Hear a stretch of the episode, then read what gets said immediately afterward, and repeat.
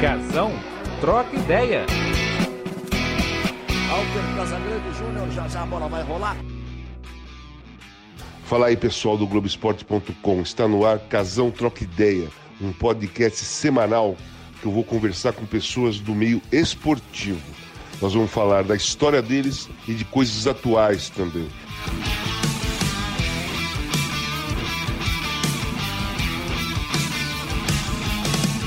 Olá pessoal, hoje eu vou conversar com o Nelinho, um dos grandes laterais direitos do futebol brasileiro, exímio batedor de falta. Vai falar daquele gol que ele fez contra os Otto em 78, da saída dele do Cruzeiro para o Atlético e quem deu mais canseira, qual o ponta que ele teve mais canseira para marcar. Vamos lá? Fala Nelinho, beleza? Obrigado por ter aceitado participar desse quadro aqui comigo. Nossa, prazer é meu, casal. Eu fico sempre, sempre de longe, né? Não só todos nossos, nossos amigos ex-atletas que estão aí na televisão comentando, acompanhem sempre. Muito é, e a, a, última vez que nós estivemos juntos foi lá no estúdio, lá na Globo de Minas, né? Aí, Sim. né? E era seu aniversário, cara. É, foi a gravação do. Foi o programa Bem Amigos, né? É, exatamente. É, jogo do, da seleção brasileira. O Nelinho, deixa eu te falar, vamos conversar um pouco sobre a sua carreira. Quando você chegou no Cruzeiro, aquele Cruzeiro que começou a ganhar tudo, na sequência do primeiro Cruzeiro lá dos anos 60, foi, emendou para os anos 70 um outro grande time. É, é, importante, eu sempre, quando eu tenho oportunidade de contar rapidamente a minha história, é, que sirva de exemplo para aqueles jogadores que estão começando a não desistirem nunca porque eu comecei minha carreira no, na categoria de base do, do América. Antes eu tinha passado pelo Fluminense, fui aprovado nas categorias de base, mas eles me pagavam metade do salário mínimo e o América já me dava um salário mínimo. Eu fui pelo dinheiro, eu fui para o América. E saindo do América, eu fui para Portugal. De Portugal, eu voltei, não quis mais jogar lá, voltei. Aí consegui meu passe lá em Portugal, isso em 1971, início. E aí chegou no Brasil, eu fiquei parado. Aí tive um convite daquele do Ademir Menezes, o queixado, o centroavante da seleção brasileira. Apareceu lá com o presidente de um clube da Venezuela. Eu fui para Venezuela, final do, de 71. Fiquei lá, contrato de seis meses. Fiquei lá dois meses. Voltei porque eu tive uma contusão no joelho. Me tratei no Brasil, voltei para lá, cumpri o contrato. Terminou o contrato, eu voltei para o Rio de Janeiro e desisti de futebol. Não queria mais saber de futebol. Aí eu estava jogando bola na, na, na rua, lá em Olaria, no, no asfalto. Aí passou o Jonas, um goleiro que tinha sido bom sucesso e do América. Ele que me levava para treinar no América e me trazer de volta. Eu cheguei no América, ficar até disputei o último campeonato de aspirante no Rio de Janeiro, disputei pelo América. E ele perguntou o que eu estava fazendo, eu disse que não estava fazendo nada. Ele falou: Não, você não pode parar, não. Você quer jogar no Bom Sucesso? Eu digo: Vou. Aí ele me levou lá no Amaro, que era o treinador, um ex-jogador também do Corinthians, uhum. um grande meio de campo. E aí o Amaro me recebeu muito bem. Era final do Campeonato Carioca, a segunda fase. Aí eu disputei a segunda fase pelo Bom Sucesso e joguei de ponta direita, joguei de meio de campo, joguei de, de lateral direito e joguei bem. Uhum. No jogo contra o Botafogo, no Campeonato Carioca, eu fiz um gol de falta. E terminou o jogo, o Botafogo ia começar o campeonato brasileiro, o Botafogo mandou, é, entrou em contato comigo para que eu fosse para lá. Só que nesse jogo eu levei um bico no calcanhar e eu não senti nada durante o jogo. Quando terminou o jogo que eu tirei a chuteira, eu tinha um corte no calcanhar que eu levei 10 pontos no calcanhar. E aí eu falei para eles, olha, eu estou machucado, agora quando eu recuperar eu posso ir para posso ir para aí. Ah, não, a gente não tem como esperar não, muito obrigado. Foi assim. Aí eu me recuperei, fiquei lá, de novo parado. Nisso, o, o Remo contratou em cinco jogadores do Bom Sucesso. E aí, no meio do Campeonato Brasileiro, eles, eles falaram de mim, estava precisando de um cara, um Coringa, e aí o, o 71, o João Avelino, era o Sim. treinador do Remo. E aí o João Avelino é, mandou me contratar. E aí eu cheguei lá, como de Coringa mesmo, ficava na reserva, entrava de vez em quando. E aí veio o antepenúltimo jogo do Campeonato Brasileiro, é, da, daquela fase que o Remo disputou, porque depois ele não seguiu na, é, dentro do campeonato. E aí o, o, Aranha, que ganhou a bola de prata naquele ano, de lateral direito, o, ele jogava no São Bento de Sorocaba, estava lá emprestado. Aí o Aranha machuca no meio tempo, jogo uhum. contra o Atlético Mineiro. Aí eu entrei e joguei bem no segundo tempo. Aí veio o penúltimo jogo contra o Fluminense, eu marquei o Lula, joguei bem, de lateral direito. E veio o último jogo contra o Cruzeiro. E contra o Cruzeiro eu arrebentei. Arrebentei, o jogo foi 2 a 2 E aí, quando terminou o jogo, o diretor falou assim: porra, quem é esse, esse lateral aí? Aí o pessoal da imprensa falou: Isso aí é um, é um carioca, ele está aqui emprestado. Ah, não, manda ele se apresentar lá no. Lá, na, lá em Belo Horizonte, lá no Cruzeiro, dia 9 de janeiro. Eu falei, eu não acreditei muito, né? Eu falei, pô. Aí o Cruzeiro seguiu na competição, foi jogar no Rio. Quando ele foi jogar no Rio, eu liguei para o Amaro e falei, Amaro, o Cruzeiro está indo aí? Você procura o seu Carlos Forlete, é o diretor do Cruzeiro, e pergunta a ele se é verdade meu negócio para eu me apresentar no Cruzeiro, para eu saber se isso é verdade mesmo. Aí ele foi, me deu o retorno, falou: é verdade, sim, você pode se apresentar lá. Aí, meu amigo, comecei. Eu fumava, parei de fumar, comecei a treinar na, na Zona Sul, lá na praia, em Ipanema, fiquei treinando, treinando. Aí, quando chegou o dia, eu peguei um ônibus no Rio, fui para Belo Horizonte, tinha um cara lá me esperando na rodoviária. Aí, assim, eu cheguei no Cruzeiro. Aí, o Carlos Fulé estava tava viajando, esperei ele voltar. Aí, já, quanto é, acertamos as bases e aceitei, assinei contrato. Aí, meu amigo, chega início de temporada, os caras voltando, todo mundo mal e eu já voando. Começou uhum. o treinamento, cara, eu saí arrebentando. Pedro Paulo era o lateral direito, que era uhum. do Cruzeiro, né? não pela sua técnica, mas pela disposição que ele tinha. Era um cara uhum. muito bom. Né? E aí, rapaz, começou o treinamento, já peguei a camisa titular e fui embora. Aí começou o campeonato mineiro, comecei a fazer gol. Aí, olha só, aí para finalizar, a história é o seguinte: eu, em 1972, final de 72, eu era reserva do Remo. Início de 70, aí 73 eu fui jogador do Cruzeiro, início de 74 convocado para a Copa do Mundo pela seleção brasileira. Então, isso para vocês verem como é que é a carreira de um jogador, como é que dá muitas voltas, né? Então, o cara Exatamente. não pode desistir nunca. Então, essa aí, eu sempre falo isso para quem está começando, não desistir, Aí eu alio a minha história, eu alio a do Garrincha. Uhum. E, pô, foi, foi dispensado, ninguém quis ele aqui no, no Rio de Janeiro. De repente, o Botafogo, o Milton Santos falou: porra, contrata esse homem aí que eu não quero jogar contra ele, não. Aí foi contratado assim. Então, Exatamente. É, é, eu, hoje eu, eu, eu falo com muito orgulho, porque foi uma vida muito difícil, mas que deu certo. Me conta um pouco dessa sua história do Cruzeiro que teve dois, é, duas partes, né? Teve uma, chegou uma época que você foi emprestado para o Grêmio, depois você voltou para o Cruzeiro. Conta aquela primeira parte que o time era fantástico, campeão da Libertadores e tudo mais. Como formou aquele time? Olha, quando eu cheguei, o, o time do Cruzeiro estava embalado, né? Era melhor do que o Atlético. Só não tinha um Pistão. O Pistão tinha, tinha ido para o Vasco e logo em seguida parou de jogar. Foi em 74, ele, ele parou de jogar. Mas eu peguei Piazza, peguei Zé Carlos, Raul, é, Palinha, Dirceu Lopes, né, é, o Eduardo, depois o Joãozinho veio, o Eduardo, o Rabo de Vaca, que jogou no Corinthians, Sim. Roberto Batata. Então era um timaço. E quando eu cheguei, cara, eu, porque eu sempre fui jogador do meio para frente. Eu sempre gostei de, de, de, construir, de driblar, de passar, mas acabei parando na lateral direita. E quando eu comecei no Cruzeiro, o Cruzeiro tinha mania de jogar, é, o Pedro Paulo era um lateral marcador, ele não passava no meio de campo. Uhum. E com isso, o Piazza, sempre que possível, ele passava como surpresa de, do meio de campo, recebia a passe do Tostão, do Dirceu e fazia gols. E quando eu cheguei, comecei a apoiar demais, e o Piazza começava a me xingar, porque falava assim, agora eu não posso mais jogar, pô, tem que ficar marcando para esse cara.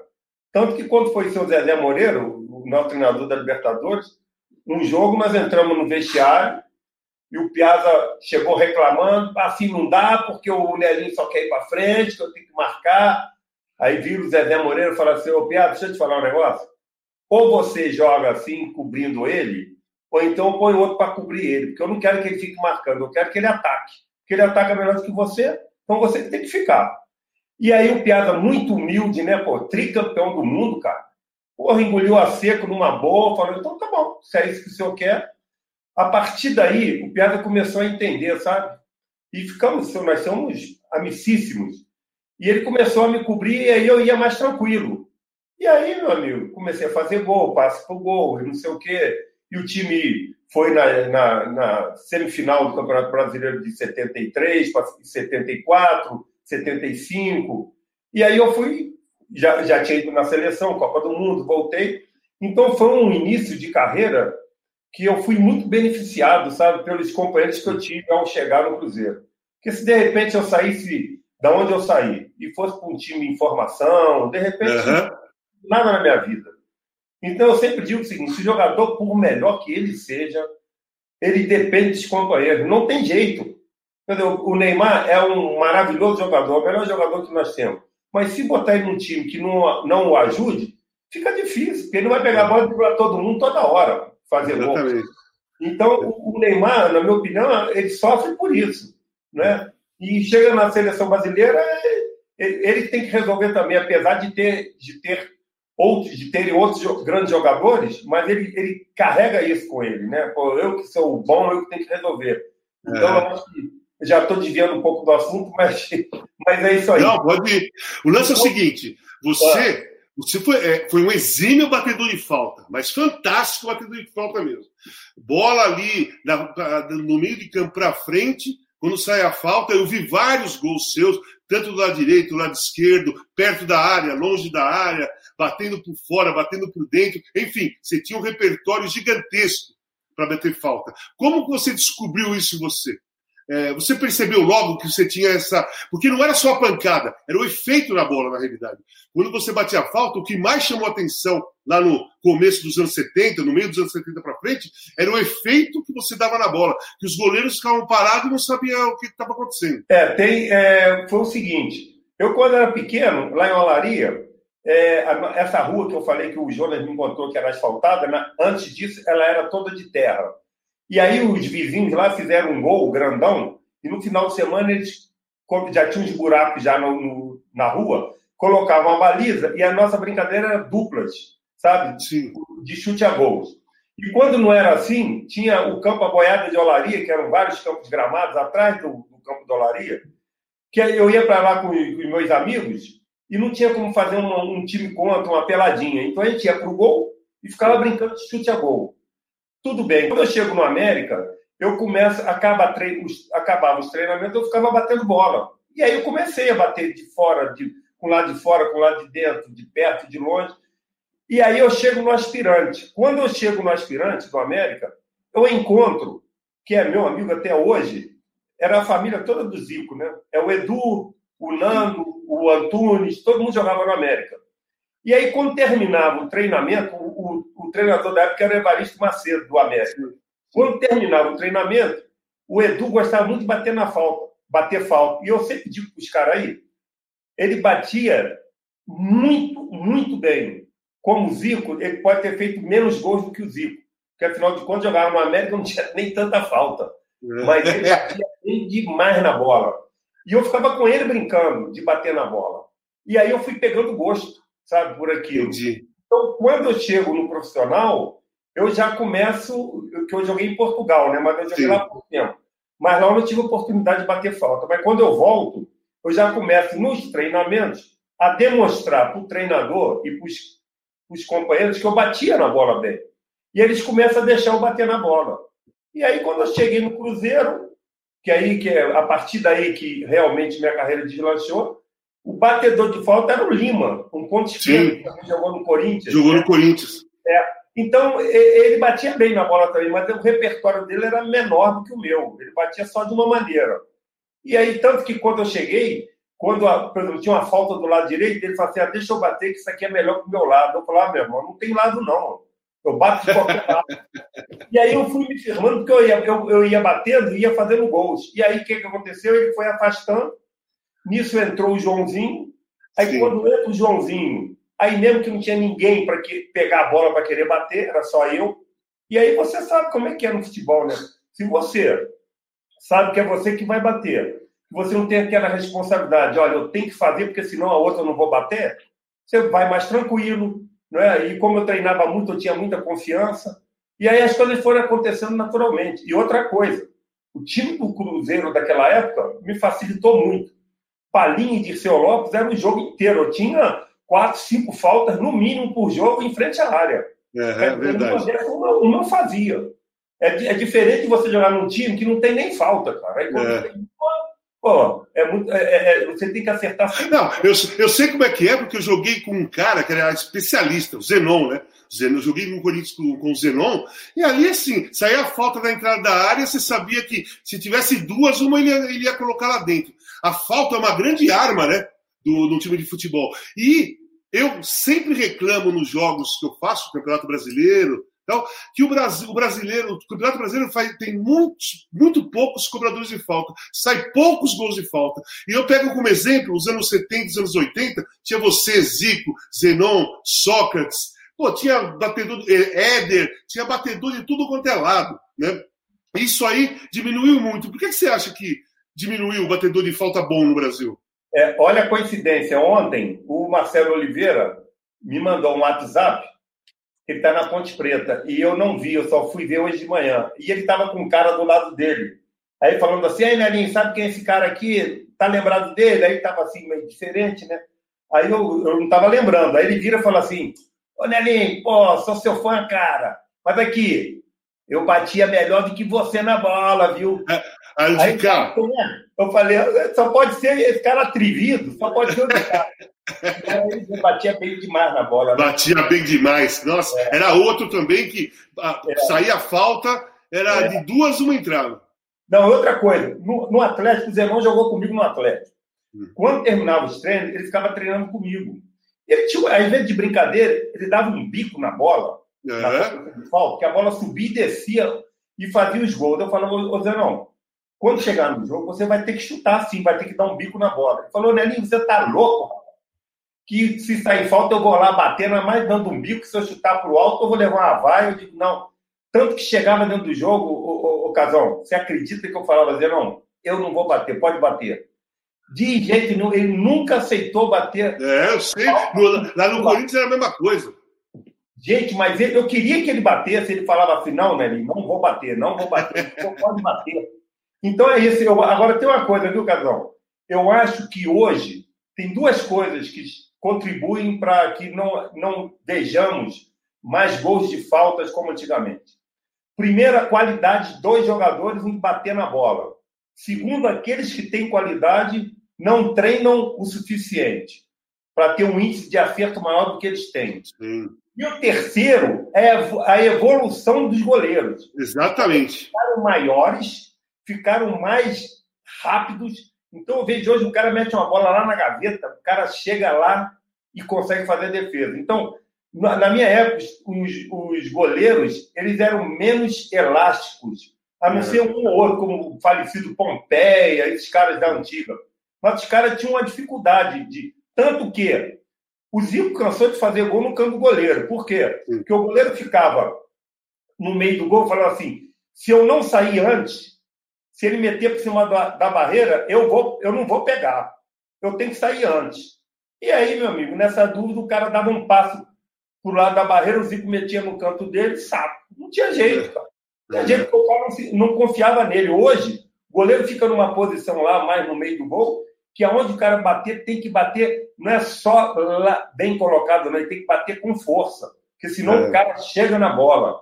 Então, é hoje, mais do que nunca, o, treino, o jogador tem que treinar, mais do que nunca. Hoje, se eu jogasse hoje, eu tenho certeza que eu teria mais dificuldade de fazer gols. E, ao mesmo tempo, eu treinaria mais do que eu treinava. É, mas é isso mesmo. É, eu sempre falo que o jogador que batia falta diminuiu, o especialista diminuiu exatamente por isso. Primeiro, o seguinte: fundamento na categoria de base. Eu acho que na, na categoria de base deve-se treinar muito pouco bater na bola. Passe de longe, sabe aquele negócio que a gente fazia direto no, antes, do, do, antes do coletivo? Bater uma, uma bola um para o outro, a bola ia para o lado de lá, voltava, você batia. Eu acho que isso hoje não acontece. E a mudança do goleiro realmente, cara. Quando começou a entrar treinador de goleiros na, na época, ali, o seu Valdir Moraes, eu acho que foi o primeiro treinador de goleiro lá no, no Palmeiras com o Leão, é, a evolução dos goleiros foi, foi, foi, foi, alcançando um patamar bem rápido e agora, hoje em dia, os caras são monstros, né? Só, é, qualquer time tem goleiro bom. Hoje não tem mais aquele time que você fala assim, ó, o, o, ponto fraco é o goleiro. O ponto forte dos times hoje é o goleiro, né? É isso aí. E aqui, hoje eu estava vendo o jogo do. Você falou um negócio de treinamento, de dar passe, virar de um lado para o outro. Eu estava vendo o jogo do Barcelona, saiu um gol do Barcelona, que o, o Messi toca uma bola nele lá na ponta esquerda, na intermediária, assim, do time adversário, quase na linha. Quando a bola vem rolando para ele, falei, vai dominar e vai partir para cima do cara, né? Do jeito que ela veio, ele meteu uma pancada, meteu lá para o lado direito, ponta direita. Ele dominou a bola, veio, limpou para lá, para cá e bateu de direita, desviou no cara, encobriu o goleiro, foi gol. Por que saiu o gol? Porque foi a virada de bola, foi de que o cara meteu lá. Hoje, você vai ver jogo, eu fico irritado. O, o lateral pega a bola, o outro lateral está livre, lá não tem marcação. Em vez de ele pegar já meter no lateral no ponta, do outro lado do campo, ele toca para o back central, que toca para o quase zagueiro, que depois é que vai tocar para o lateral, pô. Pega a bola e já mete lá, ó. Porque, o jogo, assim, fica, o jogo fica lento, né? Essa é a marcação tá, tá, tá a marcação bem feita do adversário, você está do lado direito, o time todo adversário está para o seu lado. Você virou, pega os caras ah, sem marcação. Ali, se der velocidade, o cara vai criar uma jogada, mas não, aí toca para lá, toca para cá. Então, esse negócio de estoquinho aí, tem alguns times que me irritam, sabe? É, mas é, é isso mesmo. Eu também me irrito. Também é, me irrita isso. O, o, Botafogo de antigamente, que os caras falam aí do Barcelona, porra, o Botafogo que eu vi jogar com com Zequinha, com Paulo César Caju, Roberto, Jairzinho, Gerson, Ney Conceição. Os caras tocavam demais a bola, era o tempo todo, saía tocando lá de trás, mas era ofensivamente. E quando uhum. não, era para dar olé. Já estava uhum. ganhando de 3, de 4, dava olé. Agora não, os caras falam um jogo 0 a 0 o cara para lá para cá. Posse de bola, 70%. Porra, nenhum chute a gol, pô. É. Vamos lá, 30% de posse de bola, três chutes a gol. Pô, eu não entendo isso. Exatamente, mas é isso mesmo. Eu, é, a, grande maioria, tirando o Flamengo, o Atlético, o Inter, né? Que esses times estão a, na frente dos outros, é, os outros têm dificuldade para fazer em, sempre, em todo jogo, esse jogo, esse jogo ofensivo, né? Tocar para frente. A maioria dos times fica tocando de lado, porque eu acho que é insegurança do jogador, do Nelinho. Eu acho que, por exemplo, essa virada de jogo eu, tem muito pouco, porque o jogador se sente inseguro porque ele não treina. Né? Exatamente. Eu acho também isso. E outra coisa, o, o time, quando toca muita bola, eu não vou falar da minha época, não, que é muito lá atrás, mas o Barcelona, né? Do Iniesta, do Chaves, os caras tocavam, mas de repente viu um cara de trás e infiltrava, recebia um é. passo para pegar a cara do gol. Esses caras estão tocando e mantendo posição, para lá, para cá, os caras não saem do lugar, ó. Então, quando é. você pega um time, o Flamengo do meu ano passado estava fazendo isso. Tinha muita infiltração, muita virada de jogo. E aí, o jogo estava bonito de se, de se, ver. Tanto que, olha, há muito tempo que eu não parava à frente, à frente da televisão para assistir um jogo de futebol brasileiro, como eu, como eu vi do Flamengo o, ano passado. Eu só vi futebol exterior. Uhum. Então, é isso que nós estamos precisando. Agora, realmente, para executar isso, temos que ter jogador, né, cara? E, aí, e tem que treinar, né? E tem que treinar, né? Tem que treinar, não adianta, não adianta. Ainda mais hoje, né, Casal? Você pega campo de treinamento e campo de jogo, é mesa de sinuca, cara. Do é. jeito que a bola vem, bate de primeira. E a bola também. Hoje a bola ela pega um ah. efeito com muita facilidade. É, então, na nossa época, nós jogamos em cada campo aí que, porra, para você bater de primeira não era fácil, não. Você tinha que dominar para bater. Aí você viu um Zé Carlos do Cruzeiro, Porra, do jeito que a bola vinha, meu irmão, campo cheio de buraco, cheio de terra, ele batia de primeira, virava para a direita, virava para a esquerda. o tempo todo, cara. Então, esse tipo de jogador, nós hoje, infelizmente, nós não temos. É verdade. Eu não acho que quando vira moda uma maneira de jogar, todo mundo começa a copiar, sabe? É, exatamente. Todo mundo já chato esse negócio, todo mundo querendo marcar pressão, a saída de bola. Aí o cara dá um chutão lá. Aí, se eu sou do outro time, eu vou fazer o mesmo, porque condição é eu posso não ter condição técnica, igual o Flamengo, mas condição física eu tenho. Então, se o Flamengo não deixa eu sair jogando, o que, que eu faço? Eu marco eles também homem a homem, vai ter que dar chutão também. Exatamente. Aí depois as divididas com mais técnicas vão ganhar do meu time. Mas eu vou fazer isso, cara. Ô, ô Nelinho, nós estamos falando bastante de, da sua especialidade de bater falta, vários gols de falta. Depois eu vou, eu vou falar dos gols que eu já vi você fazer de falta, que são, foram fantásticos. O que aconteceu naquela final da Libertadores que o Joãozinho te surpreendeu? Ah, rapaz, aquilo ali foi, foi tanta surpresa que, que, o, que o Joãozinho nunca parou para treinar falta comigo. Nunca.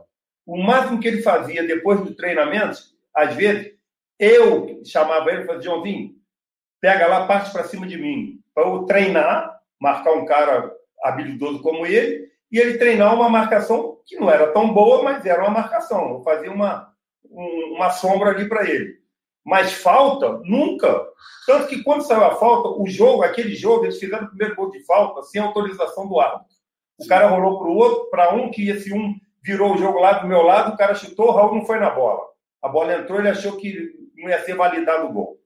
Então, quando está 2 a 2 e sai essa falta, até eu chegar para bater a falta, o Piado já está lá perto, olhando. Nisso, o Palinha está solto no meio, no meio da área.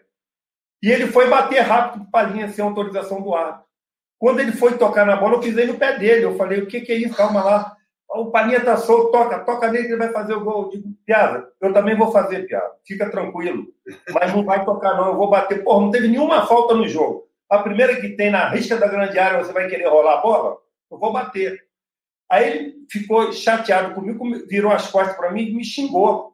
Quando ele me xingou, eu virei também e fui xingando ele.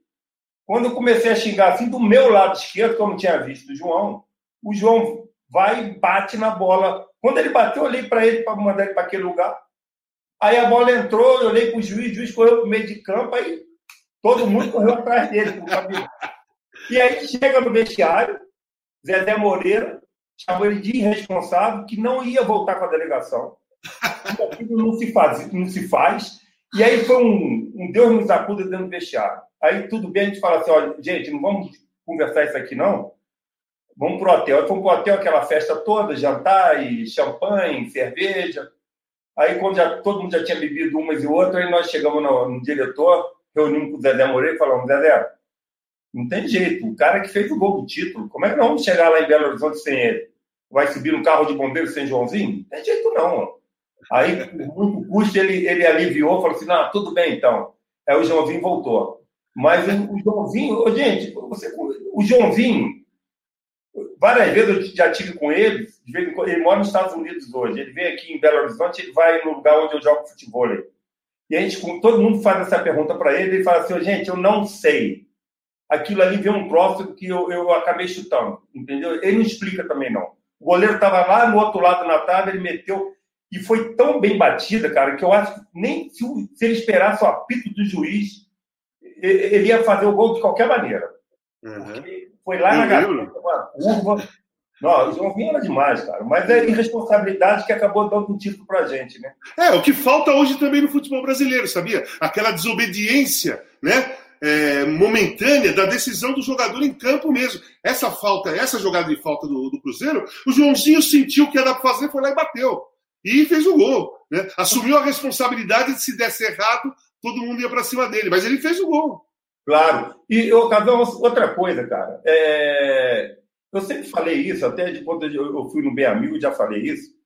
É, quem ganha ou perde jogos são os jogadores, cara. Não adianta. Esse negócio do treinador, preleção de treinador, é uma coisa muito limitada e, e é praticamente a mesma preleção, com raríssimas exceções. Tem um ou outro que, que, que fala uma coisa, um detalhe, uma coisa que realmente acaba influindo dentro da partida, mas isso é raridade. Então, o jogador ele, ele não pode se prender é, é, 100% aquilo que o treinador fala, porque ele que está dentro do campo, ele que está vendo. O treinador deu uma preleção antes do jogo. Antes do jogo é uma coisa. Agora, tem um adversário lá mesmo. O que, que ele vai fazer, o que, que não vai. Entendeu? Então, eu vou te dar um exemplo claro. Eu estava é, na seleção brasileira, é, era ia, é, eliminatória da Copa do Mundo de, de, de 82, era o Oswaldo Brandão treinador. Depois ele caiu e entrou o Coutinho. E, e, e antes, o Oswaldo Brandão dirigiu a seleção mineira com alguns Sim. jogadores do Rio e São Paulo para disputar a Copa América. E nós fomos disputar a Copa América e tinha uma semifinal contra o Peru no Mineirão. Chegou na pré-eleição, Oswaldo Brandão, pô, meu, meu pai, viu, cara? Gente finíssima, adorava ele. E o Oswaldo Brandão, a preleção dele era no mínimo uma hora. Ele falava de jogador por jogador, adversário, as características de cada um e pedia para você falar: e aí, o que, que você vai fazer? Como é que você vai fazer? Aí, se ele discordasse, ele falava: não, prefiro que você faça assim. A preleção dele era essa. Aí chegou o jogo, na, na preleção, ponto esquerda era Oblitas. Muito rápido, bom. Driblador. Aí ele vira para mim e falou assim: Nelinho, você conhece Oblitas? Eu digo: não. Você já viu ele jogar? Não. Então veja só. Ele só corta para o fundo, ele é só tem canhota, ele não tem direita. Então você, quando ele pegar a bola, você fecha o fundo, obriga ele a ir por dentro, porque ele não vai. E, e ele vai recuar a bola. Aí eu digo, simples, né? Isso é muito simples isso. Tá, começa o jogo, primeira bola que o Vitor chegou, fechei o fundo, ele deu um tapa por dentro e outro por fundo.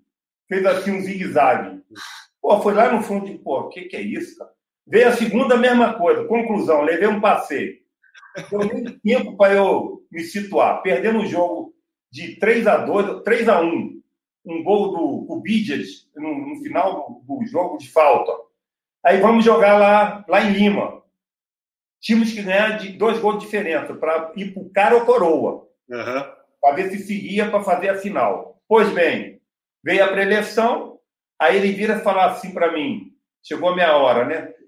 Você conhece o Oblitas agora, não conhece? Eu digo, conheço e o senhor não precisa falar nada para mim. Como é que eu devo marcar, não? Porque da outra vez o senhor falou que ele só ia para o fundo, eu marquei o fundo, ele veio para dentro e para o fundo. E me arrebentou. Ele pode deixar comigo. Rapaz, começou o jogo, primeira coisa, que ele era pipoqueiro, né? Uhum.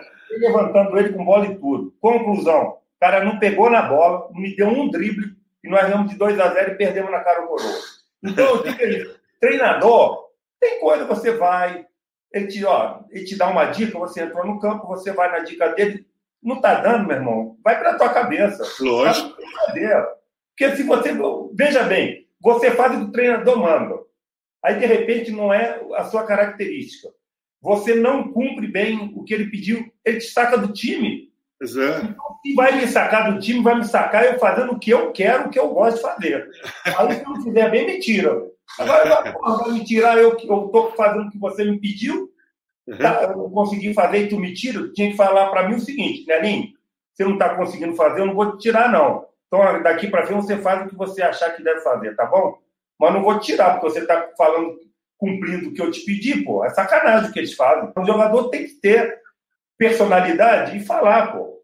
Você vê a maioria dos jogadores que chegam onde chegaram com, com, com fama, e se tornaram ídolos, sem dúvida nenhuma são jogadores que reivindicam, são jogadores que peitam. Aquele caladinho você encontra. Eu, eu sei que tem jogadores é, excelentes, craques de futebol, que não abriam a boca para nada. Eu sei que tem, mas é a minoria, cara. Para você, é. você vencer nesse nosso meio de, de futebol, se não tiver personalidade forte, você só vence se tiver muito, mas muito futebol. Uhum. Porque senão, e às vezes não é só dentro do campo, não. Às vezes é fora do campo também. Exa exatamente. É, exatamente. você tem que se impor, cara. Tem que chegar. Senão, deixa, eu te falar uma, deixa eu te falar uma coisa, Nelinho. É, por que, que você foi parar no Grêmio naquele, naquela, naquela temporada lá? É, é uma da, disso aí que aconteceu comigo. Uma reunião, Hilton Chaves, treinador, ele fez a reunião, nosso time já estava se desfazendo na época. Tava, todos os grandes jogadores já tinham ido embora, só tinha ficado eu e o Joãozinho. E aí reúne todo mundo na arquibancada da Toca da Raposa. Aí começa a falar e começa a meter o pau, falando um monte de. chamando todo mundo na responsa, né? E aí o Marquinhos, o back central de Uberaba, que acabou de falecer, acho que semana passada ele faleceu, estava muito doente. O Marquinhos falou não sei o quê. Quando o Marquinhos falou, ele, numa ignorância tremenda, falou assim: o senhor pode se levantar e pode sair. Expulsou ele da reunião. Quando ele expulsou ele da reunião, eu fui e levantei junto levantei junto, saí junto. Achei aquilo uma falta de educação, treinou, falei, não, o que, que ele vai embora? Eu vou junto também. Aí levantei e fui embora com o Marquinhos. Fui embora, tomei banho, entrei no carro. Quando eu entro no carro, ligo na rádio Tatiaia, já estava ele dando entrevista. Que o que eu fiz, né? Que ele não aceitava e que a partir daquele momento era eu ou ele. Eu que já estava no carro para ir para casa, mudei o caminho, fui direto na, na fábrica de, de macarrão do presidente Felício Grande. Chegando lá, ele disse, o que foi? Eu digo, aconteceu isso, isso e isso. E ele falou isso, ele falou que é eu ou ele. Então, que seja eu. Porque eu não quero que seja ele, porque depois vão dizer que eu estou mandando no time, que. Derrubando o treinador. Eu que mandei ele embora. Então, o senhor pode, pode me mandar embora, pode me emprestar, fazer o que ele quiser. Aí eu fui embora, e logo depois, Nelinho, arrumei um time para você. O Grêmio. Eu digo, ah, beleza, tô indo. Aí, meu irmão, quando eu saí, não perdi a oportunidade, né? Entrevista. E aí, Nelinho? Eu digo aqui, eu tô indo, lamento muito o que eu vou falar agora, por causa dos meus companheiros, mas com esse treinador aí, do jeito que está, vai chegar final do Campeonato Mineiro, no mínimo 10 pontos atrás do Atlético, no mínimo, tá? Fique com Deus, e fui embora pro, pro Grêmio. Chegando lá, o cara já queria até os cinco estrelas, eu digo, não, não quero nada de cinco estrelas, eu quero ficar debaixo da arquibancada, na concentração dos meninos, que era Renato Gaúcho, Paulo é, Roberto. Paulo Roberto, Paulo César, lateral esquerdo, Baidec, é. Leandro. É aquele time que depois foi ser campeão, dois anos depois campeão do mundo. Uhum. E aí eu fiquei morando com eles lá dentro. Nós fomos bicampeões lá. O, último jogo empatamos com o Internacional lá na, no campo deles.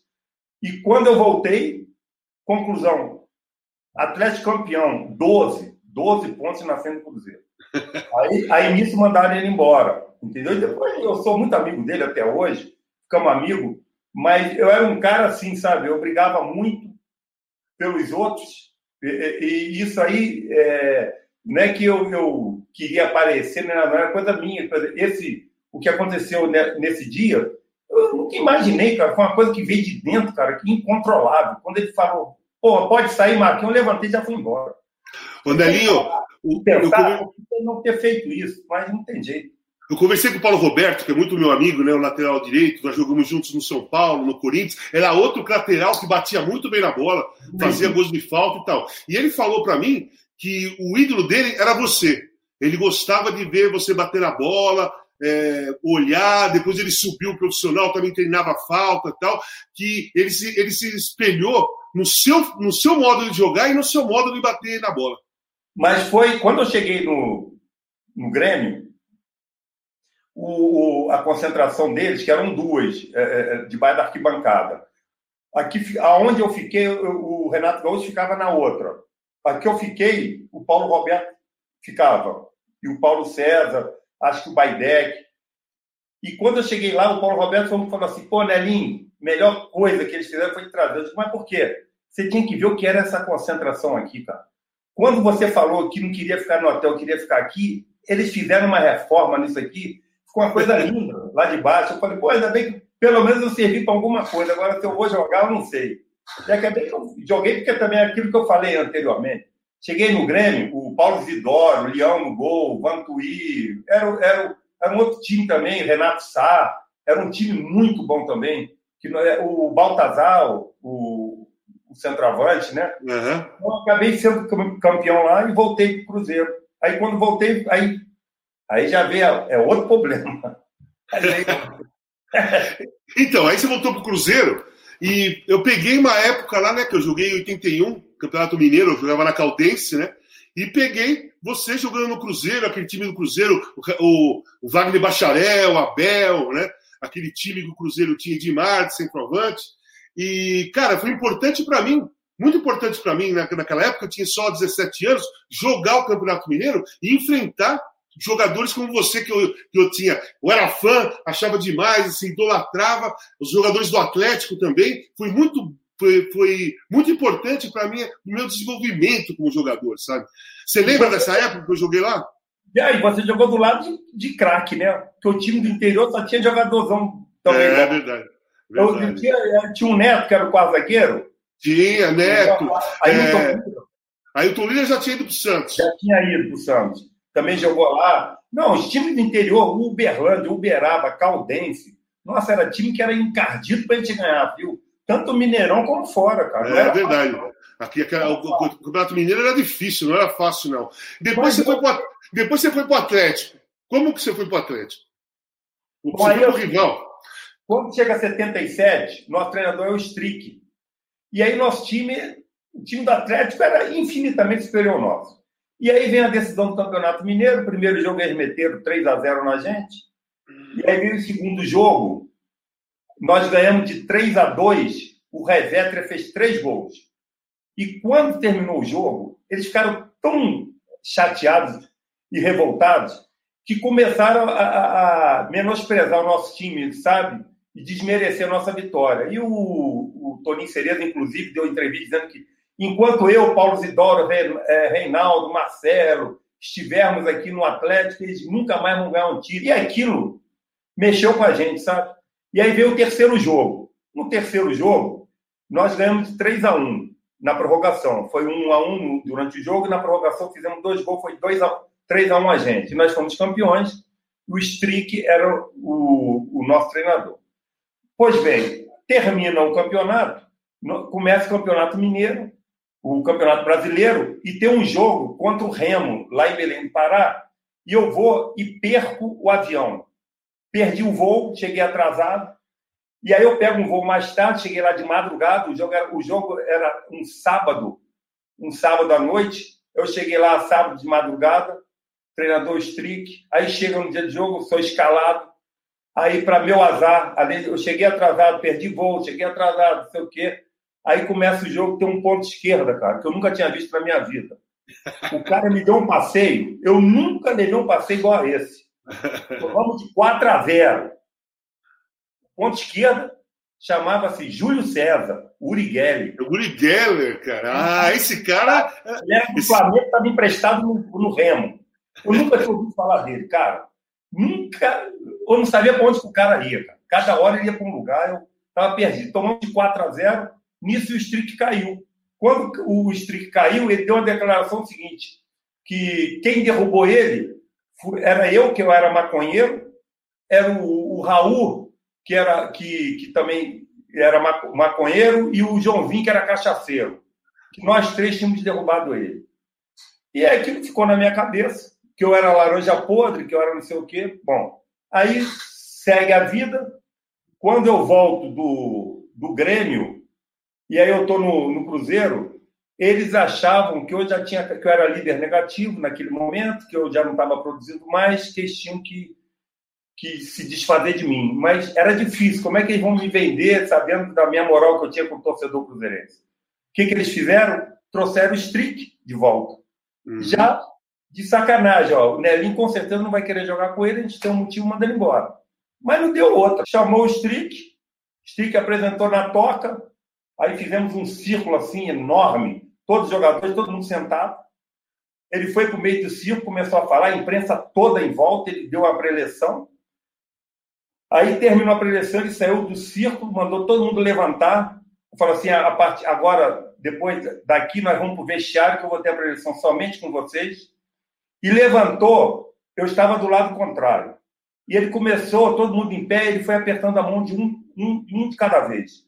Quando ele foi apertando a mão, eu fui girando junto com ele. Aí ele foi girando, girando, girando. Quando ele parou no lugar que ele começou, eu parei no meu lugar lá.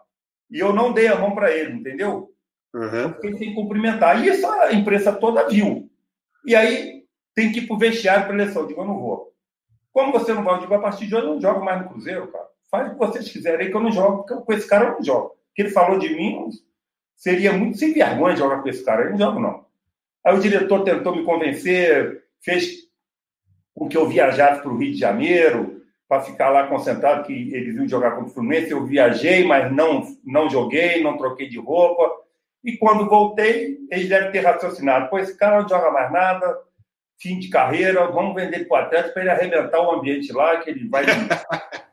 Aí eu, imaginando isso, eu fiz o seguinte, meu irmão, como é, eu vou chegar num Atlético, os caras vão exigir de mim horrores, o torcedor. Eu vou ter que fazer tudo para eles que eu fiz contra. Então tenho que me cuidar. Casão, treinava de manhã à tarde, concentrado, só me cuidando. Eu gostava de uma, de uma birita, de uma cerveja, aí diminuía a cerveja, e fui, fui. Aí cheguei no Atlético, pô, o massa era mole, né? Aí já cheguei arrebentando. Aí cheguei, comecei a fazer gol, a torcida ficou do meu lado, e aí acabou, eu finalizei minha carreira no Atlético e sempre digo, se eu tivesse saído do Cruzeiro naquele momento, e ido para um outro grande clube de futebol brasileiro, eu não teria sido o mesmo, eu não teria conseguido jogar mais cinco anos. Porque uhum. o que mais me motivou foi justamente ter ido para o Atlético. Eu Exatamente. sabia que a cobrança ia ser muito grande. Então, por isso é que eu, fui, eu, eu, eu acabei é, é, me superando, é, é, movido pelo desafio né, de chegar e jogar bem no Atlético. Ô Nelinho, mas você chegou no Atlético, o ponto esquerdo era o Éder grande batedor de falta, né? meu amigo, inclusive. Como vocês dividiam ali? Porque antes de você chegar, era ele em qualquer, qualquer ponto do, da, da, do meio campo para frente, era ele que batia falta. Aí você chegou, pô, você chegou super respeitado como jogador e principalmente como batedor de falta. Como, é. vocês, como vocês entraram em acordo ali? Olha, olha só como é que são as coisas, né? É, é final de, de, de 81, último jogo do Campeonato Mineiro, Cruzeiro e Atlético, o Atlético já era campeão. O Tele estava na, na, na arquibancada, dentro do jogo. Nós perdemos 3 a 0 Quando começou o jogo, é, é, tocaram a bola no. O Ed tentou entrar em, em, diagonal entre eu e o, e o back central e meteram a bola para ele. Mas eu cheguei na frente e recuei para o goleiro. E ele foi e me deu um bico no, no calcanhar. Quando ele me deu um bico no calcanhar, ele passou, foi na linha de fundo. Quando ele voltou, eu fiquei esperando ele passar, esperando que ele falasse, pô, foi mal, desculpa aí, Nelinho, foi sem querer. Aí ele passou com o peito estufado, não falou nada. Eu falei, pô, beleza. Isso um minuto de jogo. Aí, tô olhando, a bola estava do lado direito. Aí ele está aqui, ó, levantou o braço. Eu já comecei a partir para cima, eu digo, se virar, eu vou dar no meio. Aí o cara virou. Quando virou, saí correndo com as duas pernas assim, ó, no joelho dele. Felizmente, graças a Deus, não encostei nele, mas ele levou um susto, que ele caiu, o juiz deu falta, ele caiu e começou a me xingar. Falei, pô, cara, tu não é homem, não? Você me deu pancada lá, saiu de machão, não falou nada, agora tu quer o quê? Segue o jogo, meu irmão. Vem pra cima.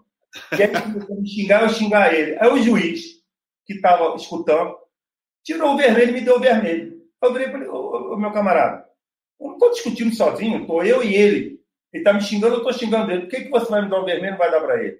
Fica quietinho aí vai saindo mesmo. Quando ele falou isso, cara, fervir por dentro e eu ia dar uma porrada no árbitro. Quando eu ia dar, eu rapidamente aquele rato, pô, se eu der já era, né? Aí ele estava na minha frente. Aí eu fui para cima dele, ele levou um susto, cara. E correu. E aí eu corri atrás dele. O campo todo. E aí termina o jogo, eu fui expulso, eles meteram mais 3 a 0 foram campeões, sai a convocação da seleção brasileira. Eu não fui convocado, foi o Edivaldo. Aí sempre me perguntam: você não foi convocado por causa disso? Não. Eu não fui convocado porque eu não estava bem, o Cruzeiro não estava bem e o Edivaldo estava muito melhor do que eu. Então isso não é desculpa, não. O Tele fez meio não me convocar. Foi assim que aconteceu. E aí ele vai para a Copa do Mundo. Quando ele vai para a Copa do Mundo, aí nisso, aí logo isso, ele foi é, no início do ano. Aí vem a, abril, eu sou vendido para o Atlético. O Atlético ele já estava na, na seleção, em treinamento. Uhum. Quando ele volta, a concentração do Atlético, o, o companheiro de quarto era, era, eu, ele e o Edivaldo, falecido Edivaldo, Sim. o ponto esquerdo. Ponto esquerda. Então, ele, o cara, o Éder, dentro do campo, sempre foi um cara muito chato. Muito. Mas fora do campo, ele nem fala, cara. É uma dama. É gente uhum.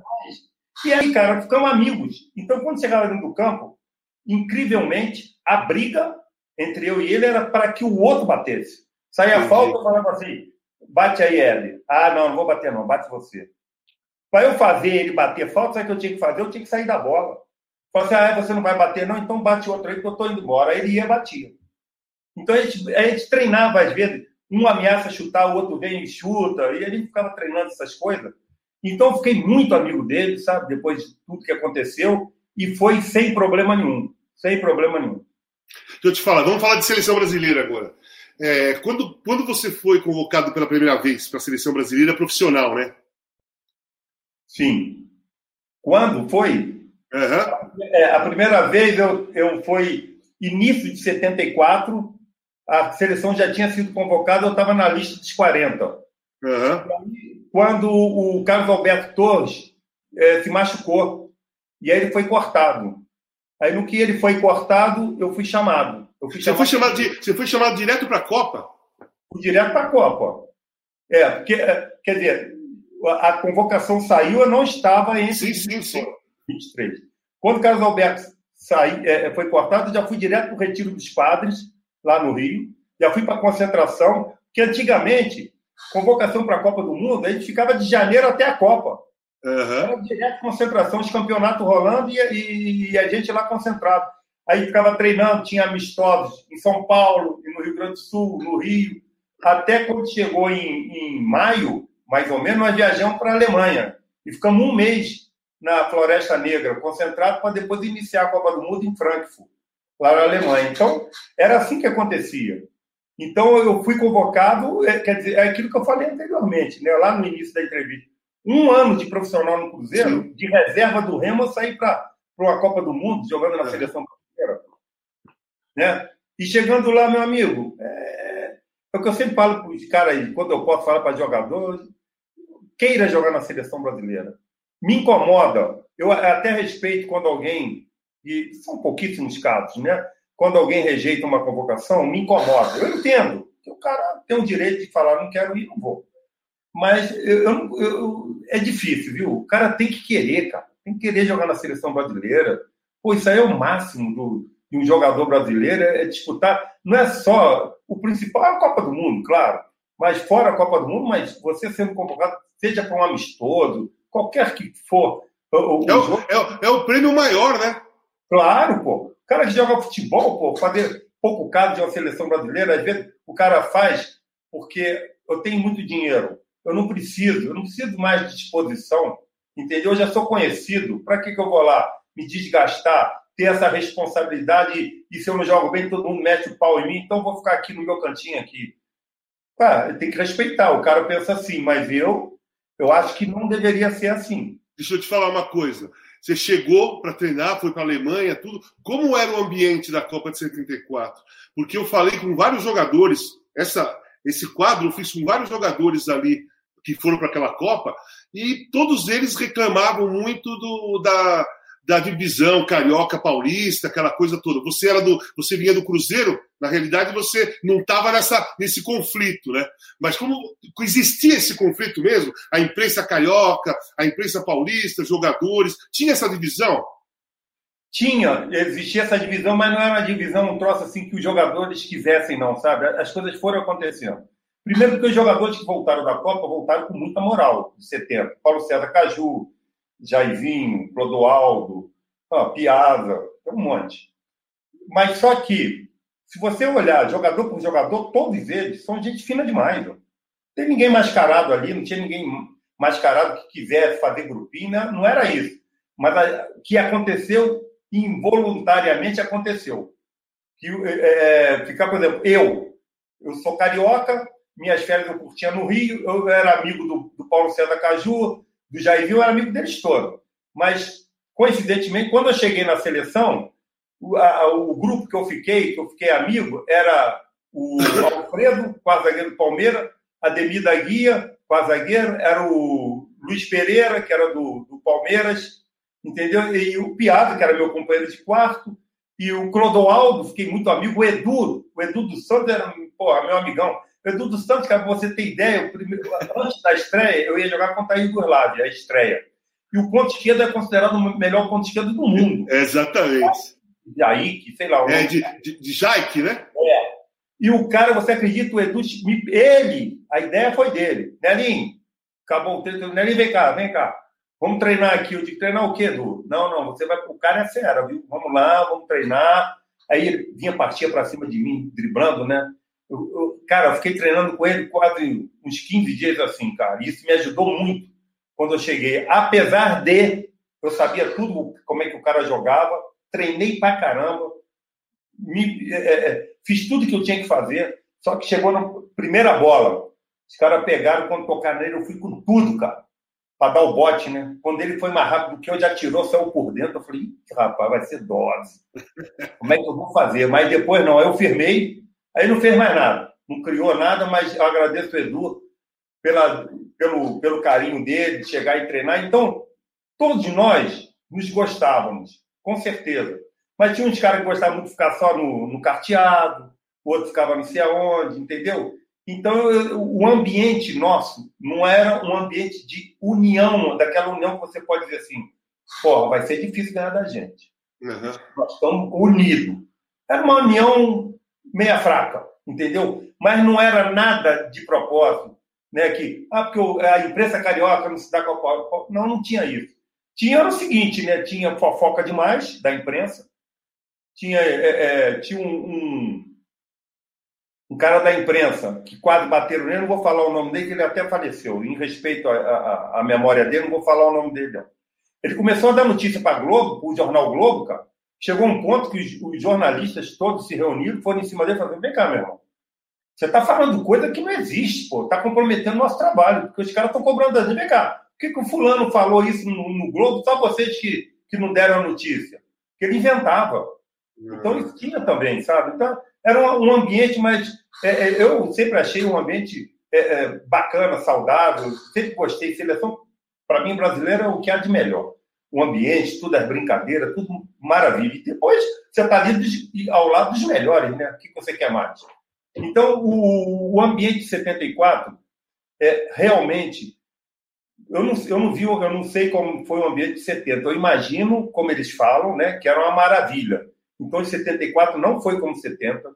E 78, que eu fui também na Argentina, eu achei o um ambiente mais tranquilo. É, melhor, mais rápido, melhor mais 78 do que. Eu achei 78 um ambiente mais light, sabe? Não tinha aquele um troço meio carregado no, no, no ar, sabe? Era um troço assim que a gente não, não, era tão bom, sabe? Mas 78 não, 78 os caras, Rivelino, Zico, os caras tudo também bacana. Ribeirinho, quando eu deixei de citar na primeira, também é um cara, gente finíssimo. Era, uhum. Eu também era muito amigo dele já em 70, já fiz amizade com ele. Bacana. Deixa eu te perguntar uma coisa. É, a Copa de 74, como foi? Como você viu o desenvolvimento da seleção brasileira? Porque empatou os dois primeiros jogos, né? 0 a 0 ganhou o terceiro, mas apertadíssimo para se muito classificar. E aí a coisa melhorou um pouco, né? Ganhou da Argentina, ganhou do, da Alemanha Oriental e foi cair para a Holanda. Como você viu essa primeira parte? Porque a primeira parte você jogou como titular, depois voltou o Zé Maria, né? Sim. É, a, primeira, a primeira parte, realmente, nós, nós tivemos muitas dificuldades. Tivemos momentos de, de, de que corremos é, muito perigo contra a Iugoslávia, contra a Escócia, poderíamos ter perdido o jogo, entendeu? Criamos pouco. Quer dizer, no, no papel, o nosso time era muito bom só que no campo o troço não estava acontecendo. Por meio de campo, Paulo César, Carpegiani e Rivelino. Porra, a defesa era eu, era o. Luiz Pereira? Piazza começou e o Marinho Chagas, que jogava demais. Né? Paulo César Caju e Jairzinho na frente, Leivinha. Às vezes entrou o César. Então, o time, no papel, era um time massa, cara. Mas no campo não conseguiu jogar bem. Aí passamos no sufoco, ganhamos do Zaire de 3 a 0 um golzinho chorado do Valdomiro no, no, no meio do eu olhei para ele, ele chutou o maior frango do goleiro, foi, e o Burlávia tinha metido nove neles. É. E nós tínhamos que meter três, quatro ficamos de fora. Aí vem a segunda fase. Aí, meu amigo, é, é, aproveito para enaltecer aqui Zé Maria. Primeiro que, como pessoa, não tem defeito para mim. Gente finíssimo. E depois, como profissional, a mesma coisa. O cara machucou antes da Copa, não foi cortado, falou assim: não, vou ficar, vou, vou fazer treina, é, tratamento. Ocasão, o cara ficava até de madrugada fazendo tratamento na coxa, uma distensão que ele teve. A coxa dele, eu ia lá ver no tratamento, coxa dele em carne viva. Sabe o que é carne viva? e o Mário Américo botando toalha quente, batendo toalha quente na coxa dele. E aí o cara, numa força de vontade, aí quando chega o jogo da primeira fase, o Zagallo tinha uma mania o seguinte, quando ele ia, ele, ele ia tirar alguém do time, chegava na hora do almoço assim, aí quando quando estava terminando o almoço, ele ficava rodeando você, né? Aí quando ele vai, vai tirar o Leivinho, ele ficava rodeando assim. Quando o Leivinho levantava, o Leivinho, vem cá. Aí chamava o Leivinho, ó, você não vai jogar hoje, papapá, papá. Aí eu já sabia disso, eu muito sacana, né? Falei, pô, vou dar a canseira nele. Aí a gente tava almoçando, o hotel tinha um gramadão assim, em frente ao hotel, uma, e o início de uma, de uma mata, sabe, de uma floresta. Aí eu tô lá, eu tô olhando de, ele de rabo de olho e ele me olhando, né? E eu tô comendo ele olhando meu prato lá. Eu tô. Aí eu tô comendo. Aí eu, eu faltava terminar de comer, né? Aí eu olhando para ele, quando ele olhou para outro lado, cara, eu levantei e saí pelo gramado andando. Ele, Nelinho! E eu fingi que não escutei e saí. Todo mundo rindo. Os caras começaram a rir, rapaz. Eu sabia que era sacanagem minha, né? Mas aí ele foi, me pegou, parei, eu já sabia. Ele falou assim, Nelinho, é, eu queria te falar o seguinte, não sei o quê. Eu digo, ô, ô Zagado, fica à vontade, mano. Pô, você vai botar o Zé Maria, não vai? É, eu vou botar ele. Eu digo, ô, deixa eu te falar. Se você não colocasse ele, eu ia falar para você colocar. Porque o que eu vi esse cara tratando, que esse cara merece jogar a Copa do Mundo, não tem ninguém mais que ele que mereça jogar na Copa, não. Pode botar ele. Ah, mas tem um outro problema. Eu digo, qual é? É porque você não vai ficar nem no banco. eu falei assim, não, não tem problema não. Não tem problema não, porque na época só podia ficar cinco, né? Uhum. Todo mundo. E aí, assim eu saí do time, Zé Maria voltou, jogou demais, jogou contra a Argentina, ou contra a Alemanha, que ele vai na linha de fundo, cruza para trás. Argentina, Argentina. Contra a Argentina, né? É.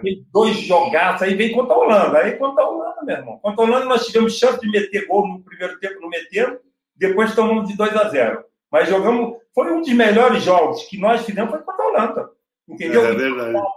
Eu, no dia eu vi o, o videotape desse, desse jogo, cara, você não acredita os dois times mas batendo, mas batendo muito. Eu vi. Eu vi. Desleal. Desleal. Os caras estavam é. no meio. Mas foi um jogo bem disputado, porque para ganhar da Holanda naquele, na, naquela Copa, só a Alemanha mesmo. Tinha um outro time lá.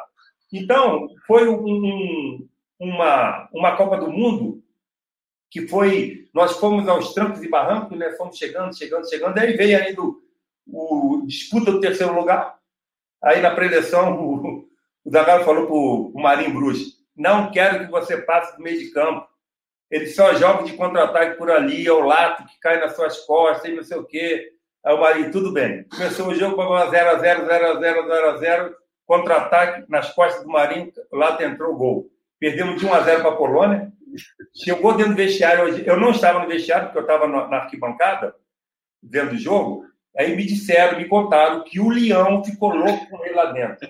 Lá dentro deixaram. Eu não presenciei, não, mas a, a, história que conta realmente foi essa. Que o leão apelou com ele. Que o, o Marinho, ele era desobediente. Pela é. em 84, mesmo quando tinha falta, nos jogos que eu joguei, eu me aproximava da bola, porra, o Ribeirinho chegava, meu irmão, pô, tricampeão do mundo, batedor, vou querer, vou, vou brigar com ele. Eu, eu pedia, né? Aí, deixa eu bater essa, Rico. Vai bater porra nenhuma, não. Vai bater porra nenhuma, não. Aí não deixava. Aí numa dessas, ele ficou lá, Armando lá falou, não deixou bater, né? Como ele tomou distância, o Marinho correu e bateu. Bateu na frente dele, ele ficou louco, queria bater no Marinho. O Marinho era assim, cara, ele era irresponsável mesmo, ele ia e fazia o que ele queria fazer. Cara mandava ele marcar e não queria saber, não, ele ia para frente. Mas foi, foi uma experiência fantástica, sabe? Bom demais, isso aí eu aprendi muito, aprendi muito e conviver com esses caras. Eu, eu, eu, sou amigo do Riva até hoje, gente tem um WhatsApp, a gente brinca um com o outro, sacaneia. No dia mesmo ele falou, pô, você chutava porra nenhuma não, rapaz, o que que chutava? Você errava de vez em quando lá, fazia gol. Ele me sacaneia o tempo todo. Mas é, somos amigos até hoje, pô. Maravilha. Nelinho, a coisa que mais sempre me impressionou em você era o seu chute, né? Chute com efeito, de longa distância, com bola parada. E eu me lembro do gol de falta que você fez contra a Polônia, na Copa de 78, que foi uma pancada. O goleiro nem viu ela passar. E aí depois você fez aquele gol contra o Zoff, né? Que foi de bola rolando. Puta, que curva que você fez naquela bola. Como você estava seguro do que você ia fazer? Era aquilo mesmo que você quis fazer com o Zoff? É, e primeiro é o seguinte: aquele gol contra a Polônia foi a Copa do Mundo que eles inventaram um negócio é, que eles. É, todo gol, eles paravam a bola em cima da linha eles, eles criaram um, um, sistema que faziam isso.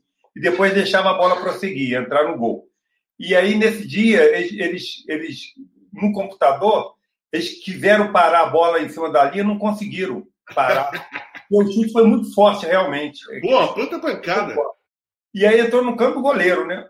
E aí, uhum. aí depois veio o jogo da, contra a Itália. Realmente, aqui dali eu quis chutar para o gol. Que dali eu treinava muito. Eu não sei quem foi não sei se no outro dia eu vi treinando, se foi o, o, Neymar, não sei. Mas o, o, treino que eu fazia, principalmente quando eu joguei no Cruzeiro, na Toca da Raposa, eu pegava, depois do treinamento, eu pegava uma bola lá no meu no canto direito, no corner, botava dois metros para fora. E aí eu batia pro gol. Aí eu ia entrando com a bola dentro do campo. Eu fazia um semicírculo e parava lá no outro corner, batendo o corner com o lado interno do pé. Então eu fazia muito isso. Depois eu pegava, mandava os caras rolar a bola da direita para a esquerda, da esquerda para a direita, de frente. Aí eu botava falta com aquela barreira móvel, eu botava de perto, de longe. E aí eu começava assim, tudo com barreira e sem barreira. Então eu ficava uma hora, duas horas, dependendo do dia, eu ficava treinando isso. Então eu tinha confiança de bater desse jeito. Então quando eu recebi aquela bola, eu tinha, eu, eu, eu criei um hábito, principalmente por ter jogado no Cruzeiro. E o Cruzeiro tinha Palinha e, e Dirceu Lopes, e o Joãozinho que jogava mais aberto.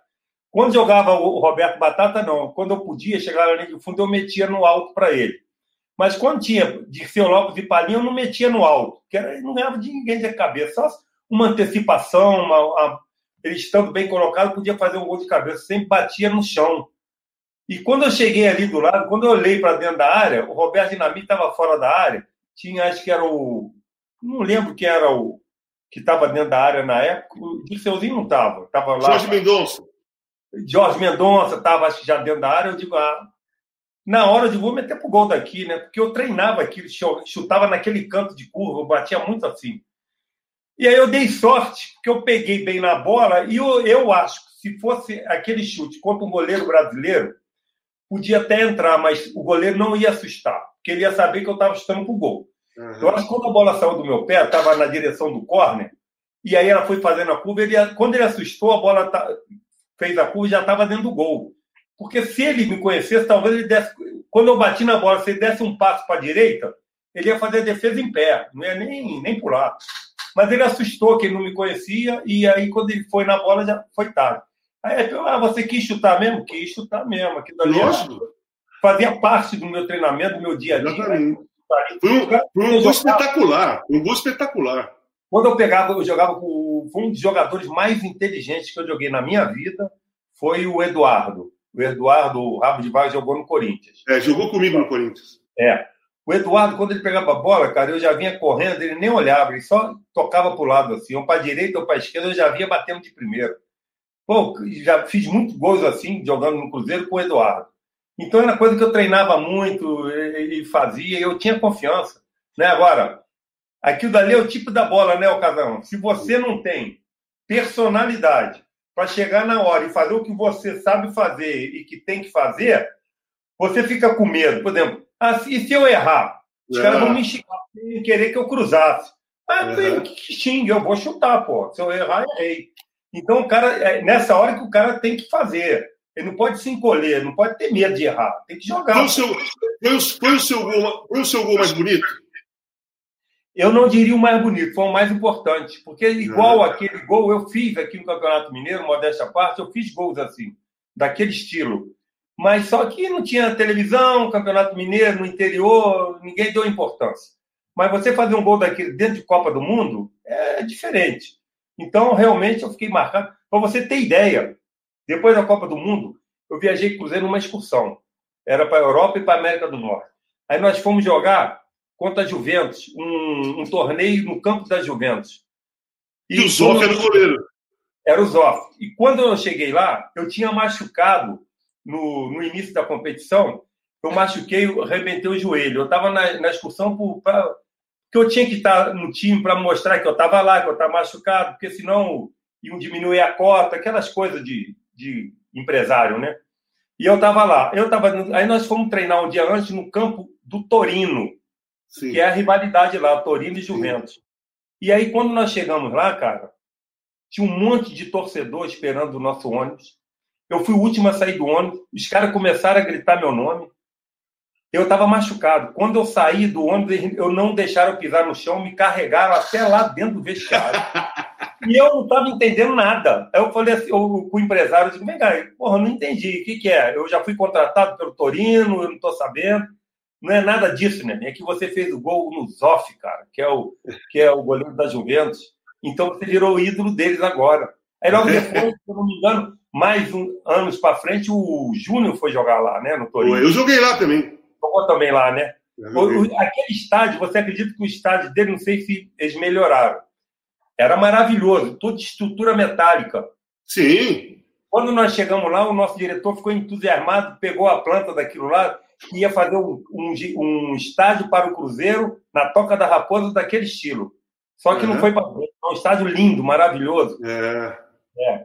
Então, pequenininho, né? Estádio pequenininho. É, bonito, bonito demais. É, o Filadélfia. Filadélfia. Deixa eu te falar, é, Nelinho, para a gente terminar. A sua época de lateral direito só tinha ponto esquerda nervoso, né? Só tinha cara que ia para cima e driblava para lá e para cá, para lá e para cá. Qualquer time do Brasil tinha um cara na ponta esquerda que era rápido e driblador. Uhum. Qual foi, assim, me dá três que você sofreu muito. Primeiro é o seguinte, eu sofri muito menos do que deveria sofrer, porque com todos eles eu fiz amizade. Eu era amigo Então conversava.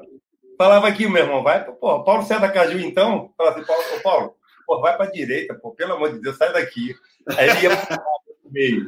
Mário Sérgio, Edu, é, Ney do Palmeiras, né? É, Piau, que jogou no, no São Paulo, que era chato pra caramba. Nossa, gente, muito o Ed, que eu peguei o o Romeu, que jogou no. No Corinthians, do Atlético. Nossa, João Paulo, final de carreira, eu peguei ele, me deu uma canseira, o João Paulo do Guarani. Final de carreira, nossa senhora, mas os três para mim: Júlio César, Sim, o Uri Geller, Joãozinho e o Edu. Aí tinha. Agora, o Paulo César Caju, é que eu não, eu não, eu não, não coloco ele nem como ponto esquerda, eu falava em qualquer lugar. Não é aquele ponto esquerda nata. Ele jogava de ponto esquerda, claro que jogava. Ele jogava onde ele quisesse jogar, que é bom demais. Então, para mim, o Paulo César Caju é o concurso. Entendeu? Esse aí eu ponho de lado, para mim, é o.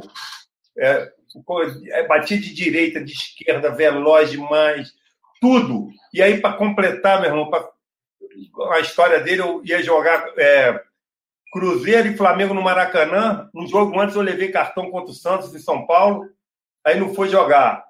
Aí ele, ele vira e liga, ele ficou sabendo a escalação do, do, do Cruzeiro, aí liga para mim. E aí, Nelinho, como é que tá? Tudo bem, tudo bem. Pô, você não vem jogar, não? É? Tá com medo? Eu digo, não, ô, Paulinho, pô, tô terceiro cartão, cara, não vou jogar, não. Não, não, não é possível, cara. Quem vem aquele negão é o Pedro Paulo. Eu digo, é ele mesmo. Eu falo, puta que eu não aguento esse negão. Não, ele bate pra caramba. Eu digo, não, cara, pô, sai, vai, sai pro, vai pro meio, vai pro, pro outro lado do campo. Que ele batia mesmo no PP. E aí eu tô, no, tô em casa dentro pela televisão, chovendo, primeira bola, Paulo César Caju pegou assim no meio do campo, ele devia estar um, uns 10 metros do PP, uns 10 metros. Ele veio tocando assim com a bola curta no, no, no pé, quando ele chegou uns 5 metros do PP, assim, mas o PP não estava na direção dele, não. O PP estava por dentro do campo. Ele foi tocou a bola na, na linha de fundo, lá na bandeirinha de corno. Quando ele tocou, o PP saiu assim, ó. Ele correndo assim, ele saiu assim, ó, para pegar ele no meio. Quando ele veio, o PP deu um carrinho, cara. Quando deu o carrinho, foi ainda levantou as pernas para pegar. O Paulo César pulou por cima, continuou dentro do campo, pegou a bola para fazer a jogada. O PT foi escorregando, cara, pegou o Gandula sentado no banquinho, porrada no Gandula, jogando o Gandula pro alto, cara, e voltou. Quando voltou, Paulo, e todo mundo riu no, no estádio. Quando todo mundo riu, o Paulo César não tinha visto, fez a jogada, e todo mundo riu, rindo nele, falou, porra, e agora? Ficou com medo, foi jogar de ponta direita, trocou de lado, não partiu mais nenhuma para cima do negão. E aí depois eu liguei para ele. Eu liguei para ele e falei, pô, por que, que você foi para outro lado? Falou, Nelinho, o que, que é isso, rapaz? Primeira bola, o cara que está no meu meio. Não, tô fora. Você era demais, cara. Ô, Nelinho, quero te agradecer. Pô, eu que agradeço, cara. Muito bom papo. Você, é você, pô, contador de história, grande jogador, grande parceiro. Muito obrigado, Nelinho. Foi super legal. Eu que agradeço de coração essa, essa oportunidade de estar com você mais uma vez, de bater esse papo. Aproveito para mandar um abraço ao Galvão, aos amigos lá, o Caio, todo mundo lá, viu? Beleza. Gente fina, tá? Fica com Deus. Valeu. Obrigado. Quando Valeu. precisar, estamos mais aí, viu? Valeu, obrigado. Casão, troca ideia. Alter Casagrande Júnior, já já a bola vai rolar.